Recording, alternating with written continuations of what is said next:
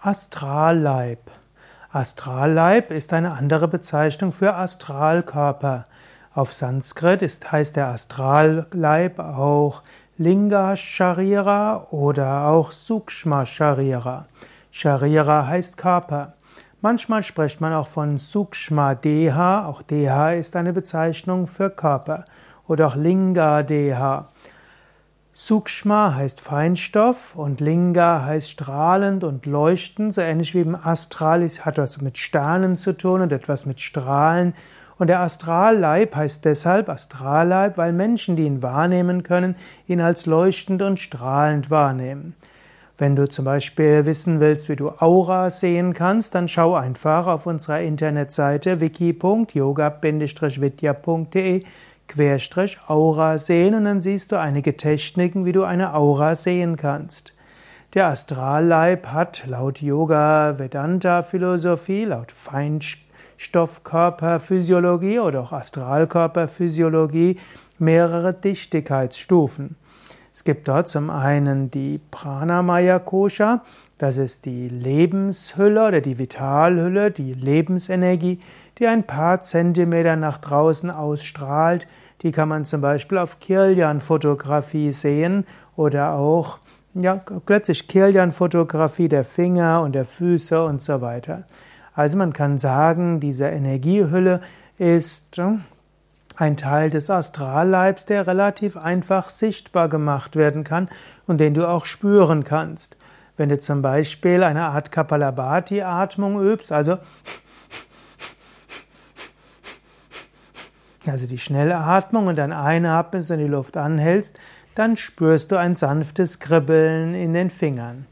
Und dieses Kribbeln ist Prana, die Lebensenergie. Du könntest jetzt dieses Kribbeln auch noch verstärken, indem du die Handflächen zueinander gibst und ab einer gewissen Distanz wird das Kribbeln stärker.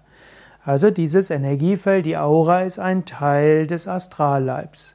Im Astralleib ist dann aber auch noch die sogenannte Manomaya Kosha, die geistig-emotionale Hülle, und die Vijnana Maya Kosha, also die intellektuelle Hülle, wo auch sowohl Vernunft wie auch Selbstbewusstsein und Sinnfragen und so weiter sind.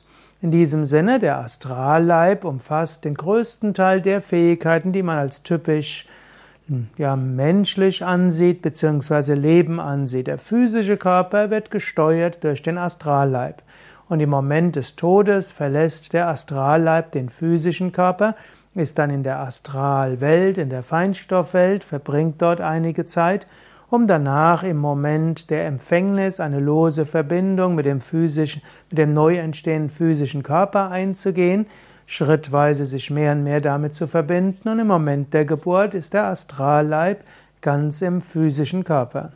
Yoga Vedanta sagt, du bist weder der physische Körper noch der Astralleib, du bist weder der physische Leib noch der Astralleib noch der Kausalleib. Du bist unendliches Bewusstsein, Satchidananda, Atman, Seele. Und als solche Seele hast du einen Kausalleib, der sich der einen Astralleib hat und der sich dann inkarniert im physischen Leib.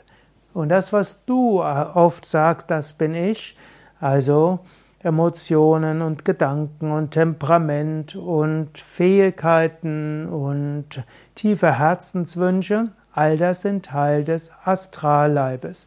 Und diese gehen auch mit dir, wenn der physische Körper zu Ende ist. Wenn du mehr wissen willst zum Thema Astralleib, dann schaue nach unter dem Hauptstichwort Astralkörper auf wiki.yoga-vidya.de